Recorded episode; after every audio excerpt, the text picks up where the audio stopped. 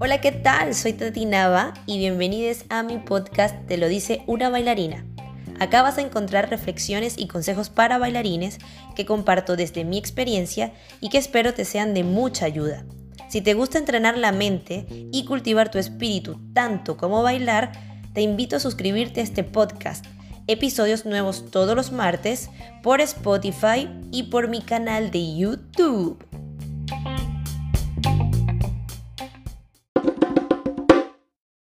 Hola, hola, ¿qué tal? Por acá les habla Tati Nava. En este tercer episodio tengo un invitado especial que es Wolmi Segovia. ¡Aplausos! Hola, hola, hola. Muchas gracias por la invitación. Qué bueno. Me, me, encanta tenerte acá porque siento que no te veo nunca, así que estoy feliz de que estés acá. Igual.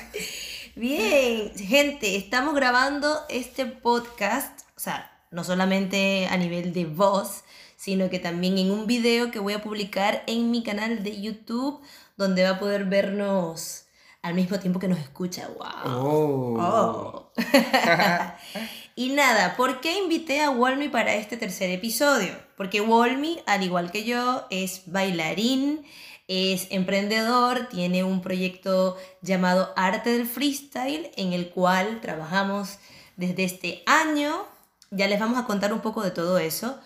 Pero el tema principal de la invitación es porque hoy vamos a hablar de qué viven los bailarines en el año 2020, que ha sido un año totalmente especial. ¿verdad? Especial, sí, especial. Vamos a decirlo así. Y bueno, no presenté a Wolver, necesito presentarte rápido. Ok. Eh, o si no, preséntate tú mejor. Dale, bueno, algo rapidito. Eh, soy, me dicen Wolmi, mi nombre es Wolgelmir Segovia, soy venezolano, tengo ahorita 29 años de edad en este momento que me estás escuchando. Ok. eh, bueno, soy bailarín, un bailarín urbano, me especializo en el hip hop. Eh, mi rama más fuerte dentro del hip hop es la improvisación, el freestyle, y ahí es donde me enfoco. Tengo un proyecto llamado Arte del Freestyle, que es un proyecto enfocado a, a formar a personas, bailarines, en cuanto a la improvisación, que entiendan su cuerpo, su relación con la música, y etc. Bien, por eso lo invité, porque es una persona que creo que sabe de lo que vamos a hablar, ¿ok? Bien, antes de entonces entrar en materia específicamente del año 2020, a mí me gustaría que conversáramos un poco, Wolmi, de, eh, de qué vive un bailarín en general. O sea, ¿de qué puede trabajar un bailarín? Yo tengo mi experiencia, porque como yo les he dicho, yo tenía una profesión, eh, digamos, normal. A mí me da risa cuando nosotros decimos la gente que es normal y los que bailan. Pero es que es un poco así. Yo soy licenciada en turismo y trabajé un añito ahí en eso, no me gustó y me cambié de profesión. Y, trabajo ya desde hace unos siete años eh, de bailarina, de dar clases, de esto, ¿no? Entonces, ¿de qué puede trabajar un bailarín en realidad en este, en este gremio? ¿Cómo ha sido tu experiencia? Em, bueno, mi experiencia ha sido, yo creo que ha sido bastante larga, porque ya desde hace bastantes años, específicamente desde el 2010 aproximadamente, ya yo doy clases y no he trabajado en otra cosa fuera de la danza. Siempre he estado ahí eh, dando clases, eh, workshops. Obviamente yo bailo desde el 2005, así que tuve cinco años antes de llegar a eso. Debo admitir que mis primeros años dando clases, bueno, era prueba y error, era también porque me pusieron en, esa, en ese lugar y yo acepté.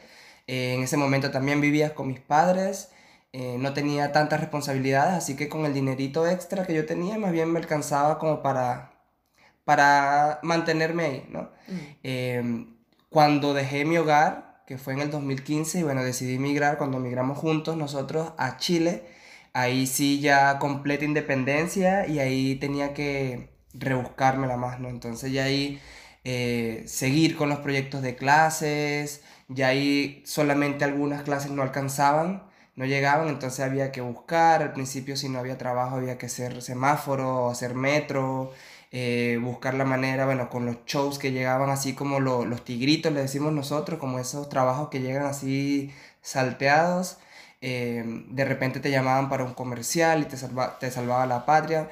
Lo único estable eran las clases y era poco dinero. Entonces lo demás tenía que ser como buscar y buscar y buscar y buscar. Entonces yo siento personalmente que para vivir de la danza hay que tener espíritu de emprendedor o emprendedora. Yo siento que si no existe eso, porque uno al final es su propia marca y es, su propia marca, entonces debe auto impulsarse, debe promocionarse, montar videos, darse a conocer, todo lo que la gente hace con su marca, con su empresa, bueno, nosotros somos nuestra propia empresa. Entonces, si no existe ese, ah, esa, esa hambre de no, esto, ese espíritu de emprendedor, bueno, no va a pasar nada y no vamos a morir de hambre. Tal cual. Yo quiero también aprovechar de hacer un paréntesis en, en el momento en donde tú dices eh, que llegamos a Chile, porque yo venía con, también con otra mentalidad de trabajar de lo que fuera. En mi caso, como les conté, yo trabajé de algo, luego decidí ser bailarina, o sea, profesionalmente, vivir de eso solamente porque era lo que me apasionaba y siempre estuve como en un en una incertidumbre si realmente había sido la, decisión correcta. Entonces al momento de emigrar yo ya estaba dispuesta a trabajar de lo que fuera, porque como migrante no pensaba que podía tener oportunidad en, en seguir eh, trabajando de la danza o en empezar, porque en Venezuela realmente no trabajé mucho como dando clases, sino más que nada como de intérprete, en shows, en ciertas cosas. Entonces, en Chile se me dio la oportunidad de dar clases y de, formarme como profe allá, lo cual agradezco un montón. Y, fue todo, todo un, digamos, como, ¿cómo diría? Como un... Un desafío. Como un desafío, sí, y como algo que jamás me imaginé, porque ya venía con el chip de voy a trabajar de lo que, de lo que sea. Pero naturalmente las cosas se fueron dando así y por otro lado veía que Wolmy era muy decidido en cuanto a no quiero trabajar de más nada que no sea de la danza, prefiero hacer semáforo que ir a, fregar platos, que no sé qué, que todo trabajo es digno. Pero él, él estaba como muy eh, decidido en mantenerse en ese camino y yo estaba como que, bueno, voy a resolver, no lo sé, ta, ta, ta. Cosa en la que yo creo que caen muchos bailarines y se olvidan como de seguir intentándolo en lo que realmente les apasiona, ¿no? Eso fue lo que a mí me pasó y me costó en el Chile como dos, tres años decir, ya no quiero hacer más nada que no sea bailar, entonces buscaba cualquier trabajo, era infeliz en ese trabajo, lloraba, pataleaba, bailaba entre medio, bueno, el, pobre se lo calaba, lo soportaba todo, hasta que llegó un punto en, en que decidí seguir así costara la vida, ¿sabes? Así fuera demasiado difícil estar haciendo lo que me gusta, pues decidí continuar y buscar la manera y de reinventarme y de seguir y de seguir hasta que hoy en día de verdad a mí se me hace más difícil imaginarme haciendo algo diferente a bailar, a entrenar, a dar clases, a crear contenido para bailarines. A mí se me hace algo completamente como difícil de imaginar porque ya asumí que esto es lo que quiero hacer y entonces va ligado como a, hacerte cargo de tus decisiones también y de tener ese espíritu emprendedor que comentaba Welmy, que todo bailarín y bailarina debería tener porque es necesario, porque eres tu propia marca, porque los trabajos no siempre llegan a ti, tú siempre debes ir por el trabajo y hay muchas maneras de conseguir trabajo y muchas maneras de vivir de la danza. Lo que pasa es que muchas personas no lo dicen eh, y nosotros se los vamos a decir acá. Pero bueno, eh, eh, queríamos, quería que hiciéramos ese intro. Porque, bueno, o sea, así la gente también se pone en contexto de que no fue como que de la noche a la mañana uno decide voy a vivir de la danza cueste lo que cueste. No, por no, es difícil, es difícil. Yo creo que eso es algo que yo no mencioné, yo no sé si tú lo mencionaste, pero es demasiado difícil porque hay épocas, un mes tienes, el otro mes no tienes, tienes que resolver, eh, de repente tienes que reducir los gastos o tienes que pedir prestado. eh, moverte, no sé, como que uno la suda demasiado. Y yo siento que ahí llega un momento que todo comienza a fluir más, pero cuando uno es constante, ¿no? Pero ese tiempo de inversión, de tiempo, es difícil, muy difícil. Y ni hablar del tiempo que también cuesta cuando te mudas. Uf, no. De país. De nosotros lo hemos hecho dos veces. Nos fuimos a Chile y ahorita estamos en Barcelona, España. Pero ya esta vez yo creo que llegamos con un semblante mucho más maduro, con la experiencia de la migración anterior y de todo esa carrera profesional que, que, adquirimos allá. Así que bueno, ahorita estamos haciendo las cosas con un norte más claro. Sigue siendo difícil, pero siento que ahora está todo mucho más claro y siento que todo está fluyendo bastante bien. O sea, yo siento que cuando, eh, creo que no lo dije, pero nosotros somos venezolanos y creo que el mundo entero sabe la situación de Venezuela. Eh, y que es el país que más exporta venezolanos. la mayoría de las personas, bueno, muchas personas de mi generación eh, ya no viven en Venezuela. En Venezuela queda, creo que la familia, la, la, gente adulta, qué sé yo. Bueno, queda mucha gente hermosa, ¿no? Pero muchas personas se han ido, nosotros fuimos de ese combo. En el 2015 emigramos y creo que cuando nosotros llegamos a Chile, llegamos con... Eh, como, como con las ganas nada más, pero no con un norte muy claro. Era con las ganas de empezar una nueva etapa.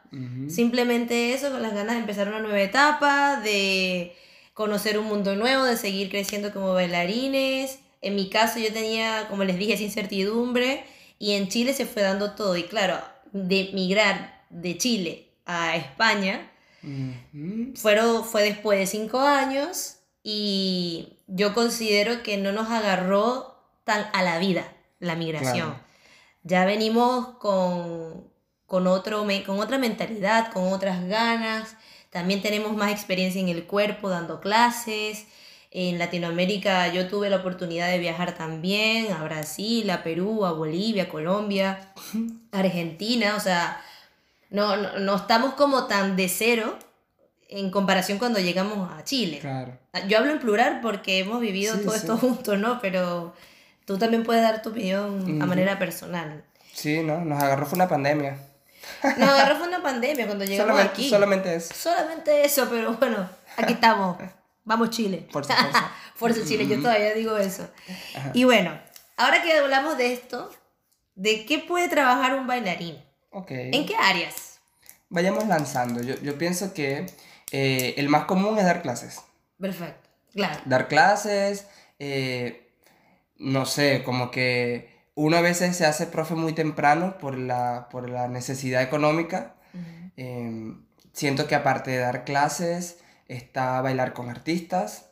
Otro rubro muy importante. Si, si pegas con un buen artista, el artista obviamente se va a mover. Si el artista se monta, tú te montas, vas atrás. Claro. si tiene tres shows el fin de semana y te paga bien, tú también estás bien y conocemos muchos casos de amigos que han estado en eso, así que... Ganar, ganar. Sí, sí. Eh, también estar eh, como muy de intérprete en shows, en obras, ¿sabes? Como... Compañías. Sí, compañías. Ahí, bueno, en la danza urbana es más difícil pegar en una compañía que te paguen. Sí sé de compañías, pero son como más de danza académica, contemporánea, por ahí. Y a veces el bailarín urbano entra así, tú sabes, como que, por ahí. eres especial, eres diferente, entonces te vamos a incluir en nuestra compañía. sé que hay países donde sí, lo, sí existe eso, ¿no? Eh, no he vivido en uno donde todavía conozca uno así como tal. Creo que en Francia hay. ¿Qué cosa? En París. Eh, como... compañías urbanas que te paguen mensualidad. Urbana, así que te jico, ponte. Ah, claro.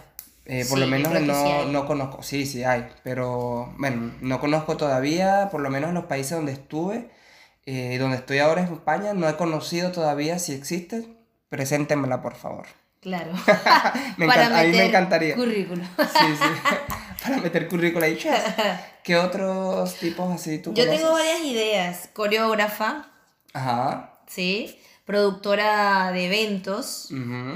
Y productoras de eventos puede ser productoras de eventos de clases, como solo workshops con profesores internacionales o, o profesores nacionales o mixto. Claro. Eh, productora de competencias coreográficas, productora de competencias de batallas, eh, productora de solamente de obras. Jams. Claro, de, o de fiestas, Fiestas. también. Es producción en general, yo diría.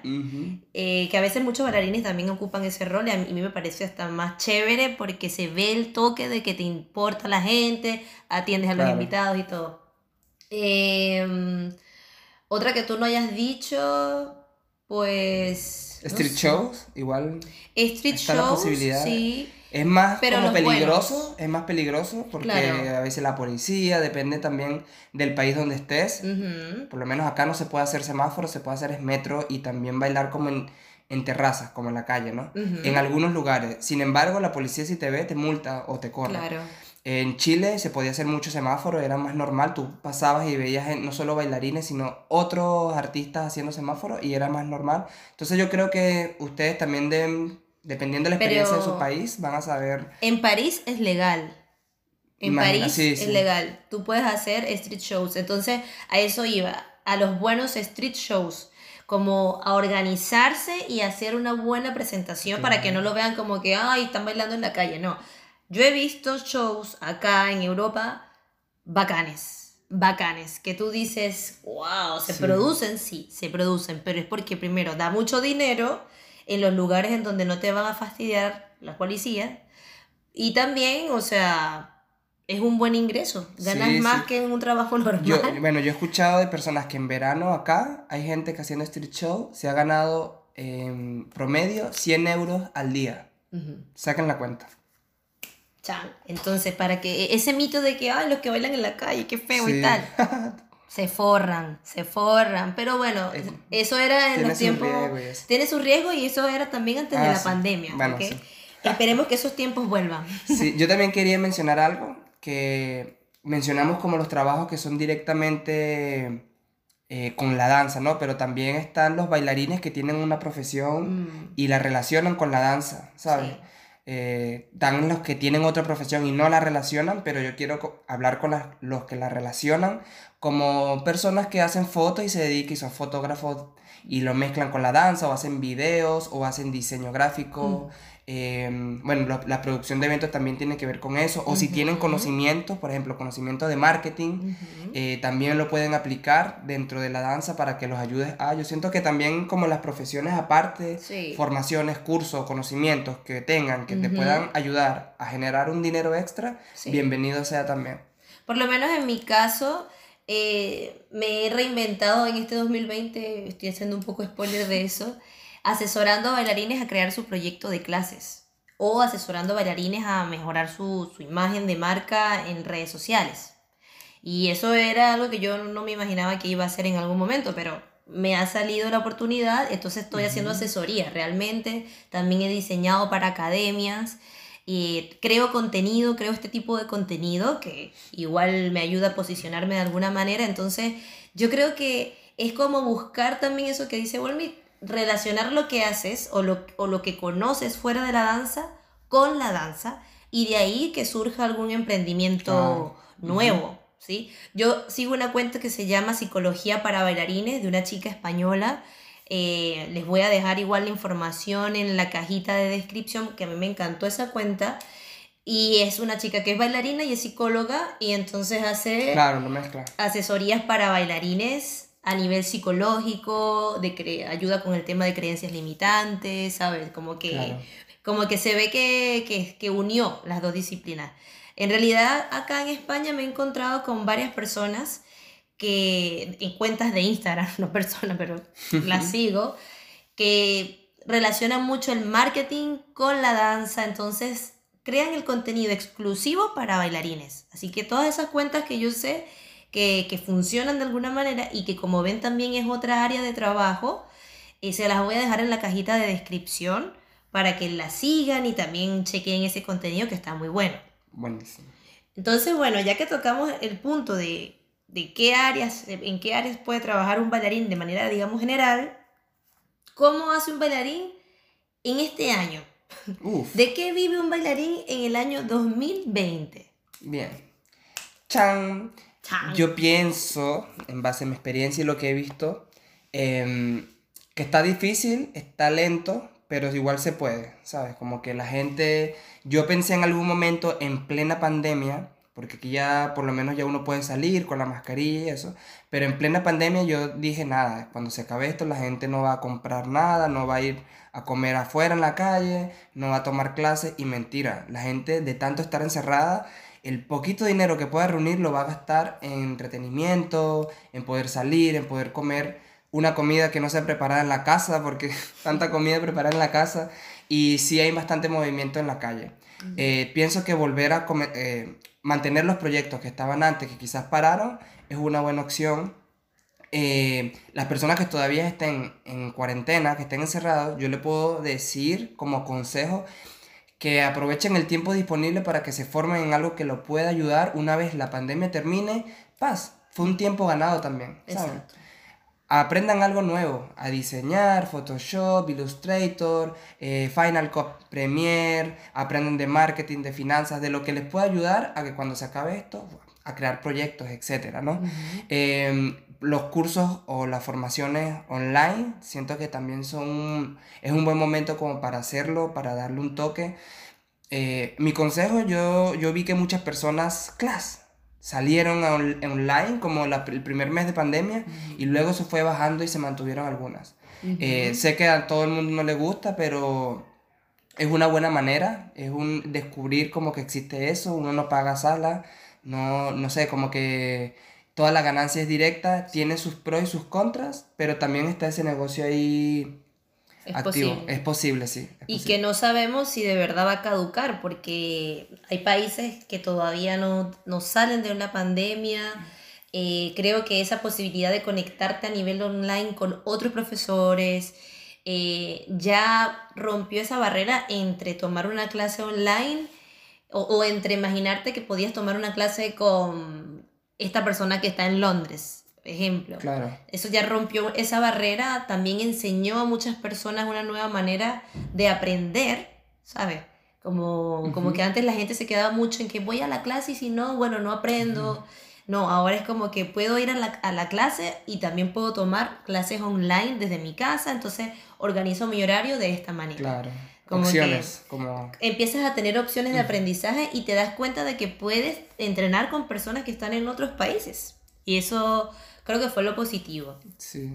Ya que tú hablaste de una manera muy completa de todo lo que se, se pudo o lo que pasó en el 2020 con respecto a la danza, que no solo salió el tema de las clases online, sino que eh, hubo conciertos online, sí. muestras coreográficas online, batallas, batallas online, competencias online, como de todo. Entonces, creo que toda la danza, creo que fue uno de los rubros que más se reinventó en este 2020, porque no lo sé, pero yo antes no había experimentado este tema de tomar clases online de baile específicamente, o de ver una obra online, o de batallar online. Jamás lo había experimentado y me mostró otra posibilidad.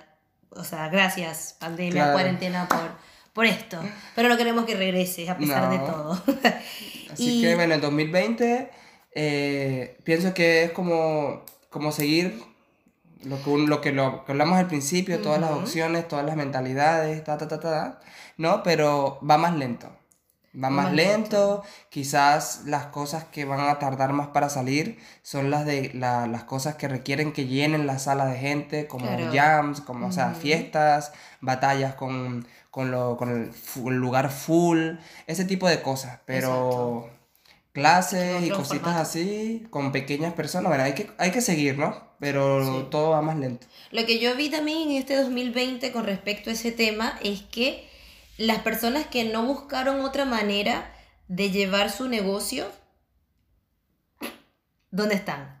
Yo creo que les fue, no les fue muy bien. Por ejemplo, eh, academias que no se sumaron a esta ola de dar clases online, eh, creo que quedaron atrás y también las personas que de repente pudieron haber tenido la oportunidad de dar al menos una clase gratis para que más personas te conocieran eh, y que eso empezara a ser como tu negocio.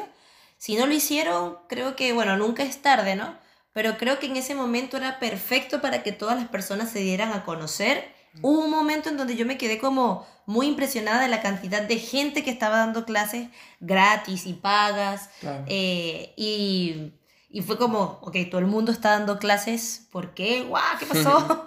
como que antes había más pudor, ¿sabes? En dar clases. No, yo no voy a dar clases. Pero con la pandemia, la gente empezó con muchas ganas de compartir y después eh, en varias personas vi que se convirtió en un modelo de negocio y lo cual encuentro súper bien, porque es que frente a este tipo de crisis hay que reinventarse y hay que sumarse también a las nuevas tecnologías o, o, a, lo que, a lo que te vaya dando el mundo también. En el caso de arte del freestyle, quiero como tocar ese punto, eh, sucedió algo parecido.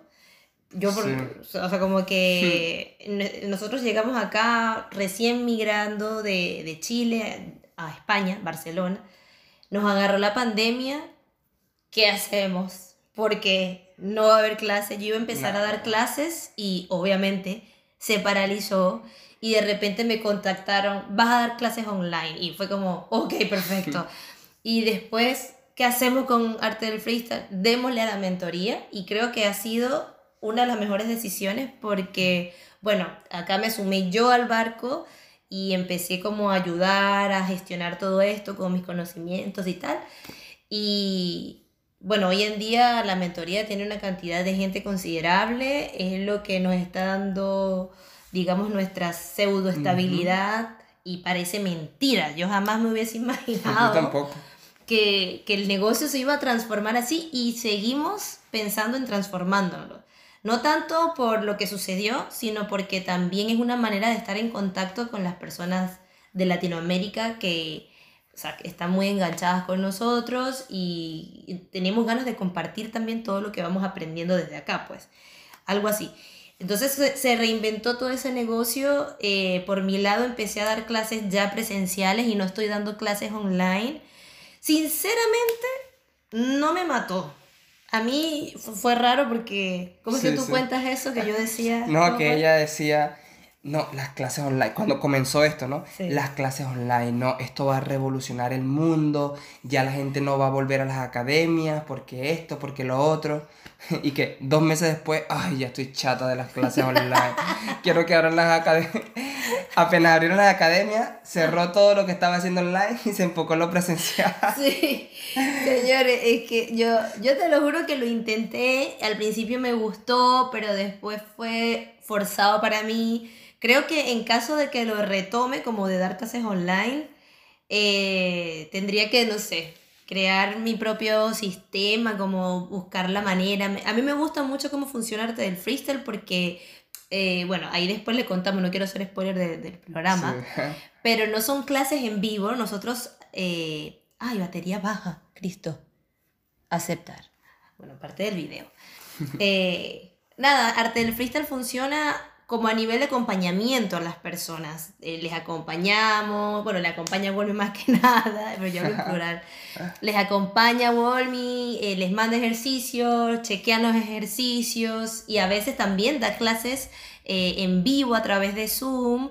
Pero claro, me gusta como más esa, esa manera que de estar siempre dando clases online porque, bueno, o sea, no sé, primero no cuento con un espacio muy grande como el que me, gustaría para sentirme yo también cómoda al momento de dar clases. Y segundo, pues es, como esa cercanía que uno tiene en salón, no la tienes igual en, a nivel online. Entonces es como que ahí sí yo me emocioné, pero después dije, bueno, no lo sé. No, no sé si es mucho lo mío, pero lo intenté, lo intenté. Entonces, nada, yo creo que eso es lo que ha, tenido que hacer la mayoría de los bailarines en este 2020, reinventarse y sobre todo utilizar las nuevas tecnologías. Muchas personas que decían, ay no, pero ¿para qué Instagram? ¿Para qué YouTube? En la pandemia se dieron cuenta de que tenían que potenciar sus redes sociales. Y es así. Es como que antes existía Páginas Amarillas en Venezuela, que era un libro así, eh, donde estaban todos los teléfonos de todos los, comercios. Hoy en día, señores, existe las redes sociales. Si no estás ahí, cuesta que te, que te encuentren, de que por lo menos conozcan lo que haces y cómo lo haces. Entonces yo les recomiendo que estén ahí. Ahora, mira, se te cayó la cédula. Porque páginas amarillas es súper viejo. Sí. Bueno, pero bueno, ¿qué van a hacer? Muy bien, yo dejaría este video hasta acá para luego hacer una segunda edición de qué comen. No, sería de qué trabajan los bailarines en general. Y espero que les haya gustado este video. Yo digo video, pero es en realidad un episodio de podcast. Se me olvida. Estoy haciendo las dos cosas al mismo tiempo. Entonces, si les gustó, ya sabe, compartan. Eh, no olviden suscribirse. Son, subo episodios nuevos todos los martes por Spotify y por mi canal de YouTube. También pueden seguir a Wolmi que tiene un proyecto andando muy interesante que es Arte del Freestyle. Lo pueden encontrar en Instagram como arroba wolmi-dc. Y también me pueden conseguir a mí, como ya saben, arroba tatinava. Así que nos vemos en un próximo episodio. Yo estoy viendo para acá, pero en realidad tengo que venir para allá. Bye bye, muchas gracias por la invitación. Chau, chau.